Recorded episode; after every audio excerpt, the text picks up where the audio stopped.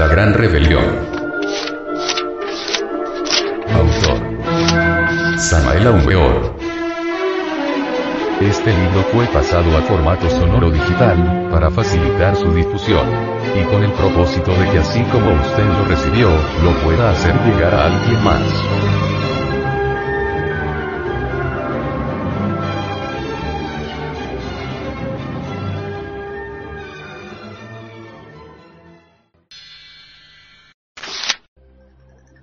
Capítulo 18. El país psicológico. Incuestionablemente, así como existe el país exterior en el cual vivimos, así también en nuestra intimidad existe el país psicológico. Las gentes no ignoran jamás la ciudad o la comarca donde viven,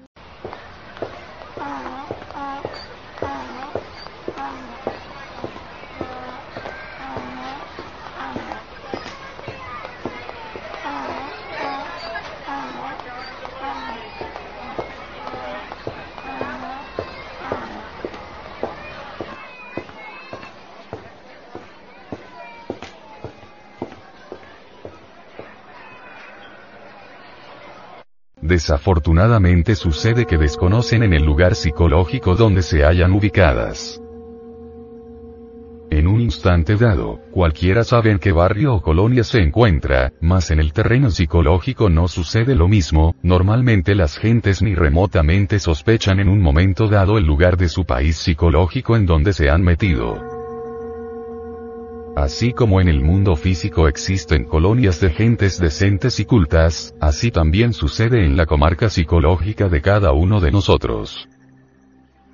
No hay duda de que existen colonias muy elegantes y hermosas. Así como en el mundo físico hay colonias o barrios con callejuelas peligrosísimas, llenas de asaltantes, así también sucede lo mismo en la comarca psicológica de nuestro interior. Todo depende de la clase de gente que nos acompañe. Si tenemos amigos borrachos iremos a parar a la cantina, y si estos últimos son calaveras, indubitablemente nuestro destino estará en los prostíbulos. Dentro de nuestro país psicológico cada cual tiene sus acompañantes, sus yoes, estos lo llevarán a uno a donde deben llevarlo de acuerdo con sus características psicológicas. Una dama virtuosa y honorable, magnífica esposa, de conducta ejemplar, viviendo en una hermosa mansión en el mundo físico, debido a sus yoes lujuriosos podría estar ubicada en antros de prostitución dentro de su país psicológico.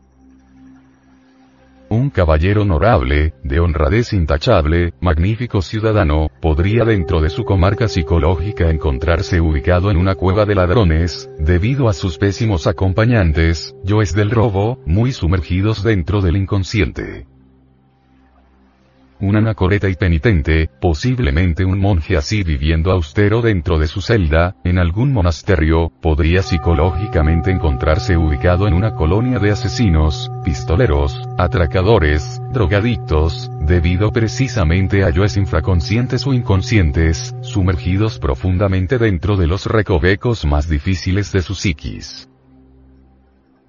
Por algo se nos ha dicho que hay mucha virtud en los malvados y que hay mucha maldad en los virtuosos.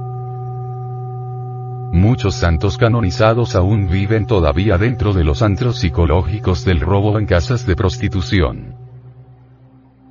Esto que estamos afirmando en forma enfática podría escandalizar a los mojigatos, a los pietistas, a los ignorantes ilustrados, a los dechados de sabiduría, pero jamás a los verdaderos psicólogos. Aunque parezca increíble, entre el incienso de la oración también se esconde el delito, entre las cadencias del verso también se esconde el delito, bajo la cúpula sagrada de los santuarios más divinos el delito se reviste con la túnica de la santidad y la palabra sublime. Entre los fondos profundos de los santos más venerables, viven los yoes del prostíbulo, del robo, del homicidio, etc acompañantes infrahumanos escondidos entre las insondables profundidades del inconsciente.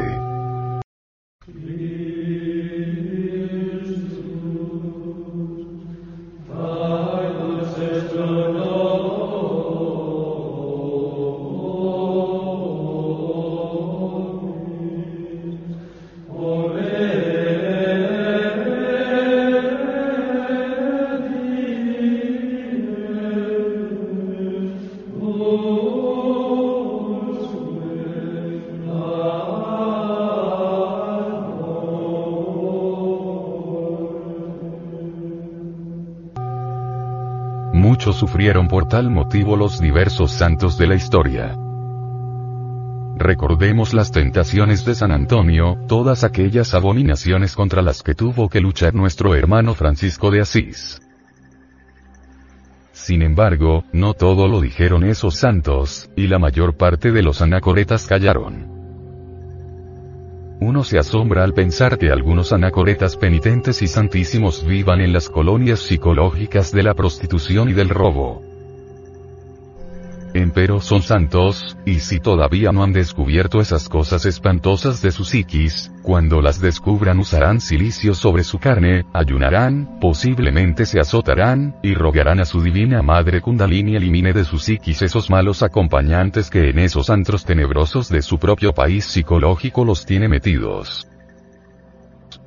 Mucho han dicho las distintas religiones sobre la vida después de la muerte y el más allá que no se deban en más los sesos las pobres gentes sobre lo que hay allá del otro lado, más allá del sepulcro. Incuestionablemente después de la muerte cada cual continúa viviendo en la colonia psicológica de siempre. El ladrón en los antros de los ladrones continuará. El lujurioso en las casas de cita proseguirá como fantasma de mal agüero. El iracundo, el furioso seguirá viviendo en las callejuelas peligrosas del vicio y de la ira, allí también donde brilla el puñal y suenan los tiros de las pistolas. La esencia en sí misma es muy hermosa, vino de arriba, de las estrellas y desgraciadamente está metida dentro de todos estos yoes que llevamos dentro. Por oposición la esencia puede desandar el camino, regresar al punto de partida original, volver a las estrellas, mas debe libertarse primero de sus malos acompañantes que la tienen metida en los suburbios de la perdición. Cuando Francisco de Asís y Antonio de Padua, insignes maestros cristificados, descubrieron dentro de su interior los yoes de la perdición, sufrieron lo indecible y no hay duda de que a base de trabajos conscientes y padecimientos voluntarios lograron reducir a polvareda cósmica todo ese conjunto de elementos inhumanos que en su interior vivían. Incuestionablemente esos santos se cristificaron y regresaron al punto de partida original después de haber sufrido mucho.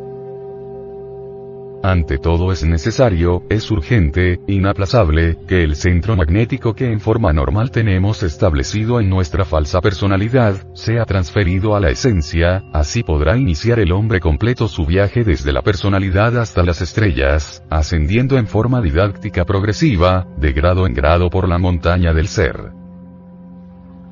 En tanto continúe el centro magnético establecido en nuestra personalidad ilusoria viviremos en los antros psicológicos más abominables, aunque en la vida práctica seamos magníficos ciudadanos. Cada cual tiene un centro magnético que le caracteriza. El comerciante tiene el centro magnético del comercio y por ello se desenvuelve en los mercados y atrae lo que les afín, compradores y mercaderes. El hombre de ciencia tiene en su personalidad el centro magnético de la ciencia y por ello atrae hacia sí todas las cosas de la ciencia, libros, laboratorios, etc. El esoterista tiene en sí mismo el centro magnético del esoterismo, y como quiera que esta clase de centro se torne diferente a las cuestiones de la personalidad, indubitablemente se sucede por tal motivo la transferencia. Cuando el centro magnético se establece en la conciencia, es decir, en la esencia, entonces se inicia el regreso del hombre total a las estrellas.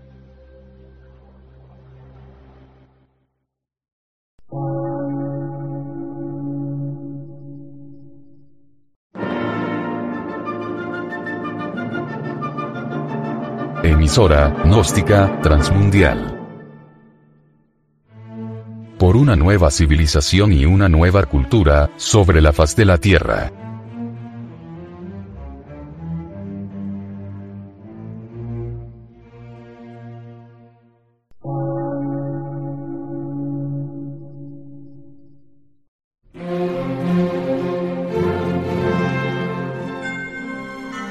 medio de radiodifusión, científico, artístico, místico y filosófico, de la Asociación Colombiana de Centros de Estudios Gnósticos, Antropológicos, Psicológicos y Culturales, AC.